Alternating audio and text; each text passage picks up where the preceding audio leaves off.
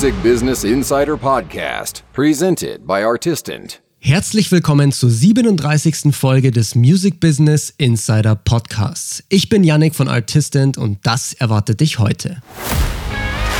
Sony Music rüstet im Bereich Merchandise ordentlich auf. Spotify verliert an Marktanteil. Dein wöchentlicher Tipp.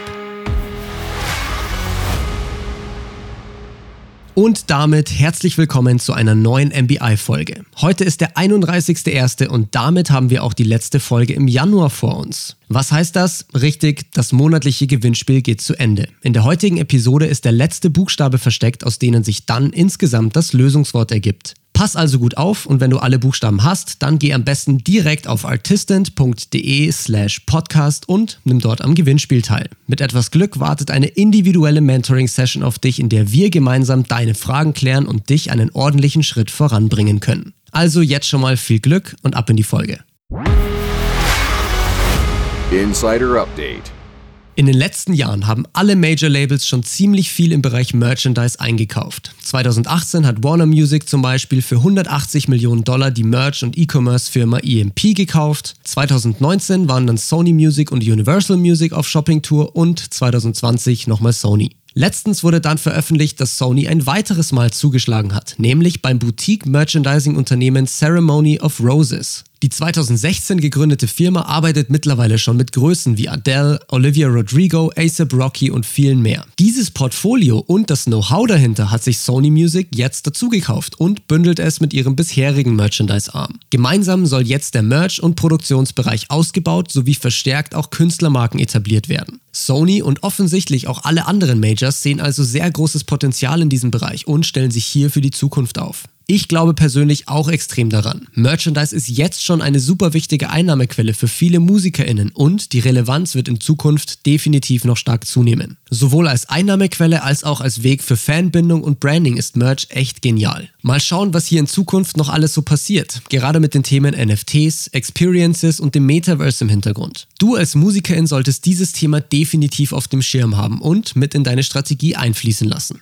Eine weitere Neuigkeit spielt sich im Musikstreaming-Bereich ab. Laut dem Marktforschungsunternehmen Media ist Spotify hier mit 31% Marktanteil definitiv noch mit Abstand der größte Anbieter, aber die Konkurrenz holt scheinbar auf. Letztes Jahr war dieser Marktanteil nämlich noch bei 33% und im Jahr davor bei 34%. Spotify hat zwar noch einen großen Vorsprung auf die Wettbewerber und wächst in absoluten Zahlen auch noch am schnellsten, aber die anderen schlafen nicht. Gerade Tencent Music und NetEase, die vornehmlich in asiatischen Ländern unterwegs sind, wachsen rasant an. In der westlichen Welt ist laut Media YouTube Music eine Erfolgsgeschichte. In den letzten zwölf Monaten bis zur Erhebung dieser Daten ist YouTube Music wohl mit über 50% gewachsen und hat als einziger westlicher Anbieter Marktanteile gewinnen können.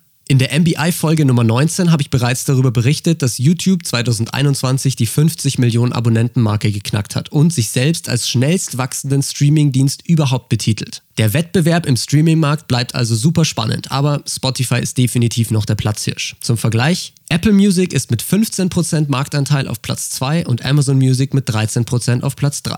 Nochmal zur Erinnerung, Spotify hat aktuell 31% Marktanteil. Da ist also noch ganz gut Luft dazwischen. Trotzdem bleibt es natürlich spannend, wie es hier weitergeht und was das gegebenenfalls auch für User und MusikerInnen bedeutet. Wenn es relevante Entwicklungen gibt, erfährst du es natürlich hier im Podcast.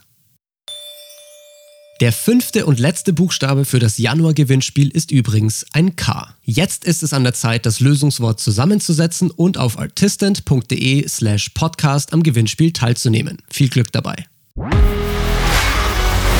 Insider-Tipp.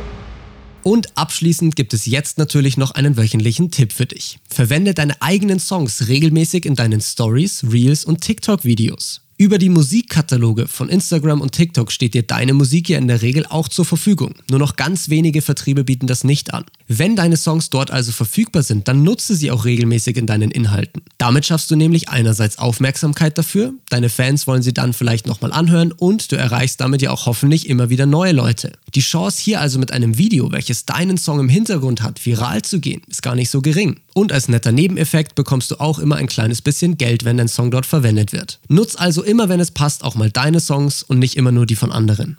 Das war es jetzt aber wieder für diese Folge des Music Business Insider Podcasts. Ich hoffe wie immer, dass dir die Episode gefallen hat und du einiges lernen konntest. Natürlich freue ich mich auch sehr über dein Feedback, Anregungen für zukünftige Folgen oder auch eine Bewertung auf deiner Podcast-Plattform. Und falls du es noch nicht getan hast, dann folge auch gerne dem Podcast und unseren anderen Kanälen. Jetzt aber erstmal vielen Dank fürs Zuhören und bis zum nächsten Mal. Deine Musik hat's verdient, gehört zu werden.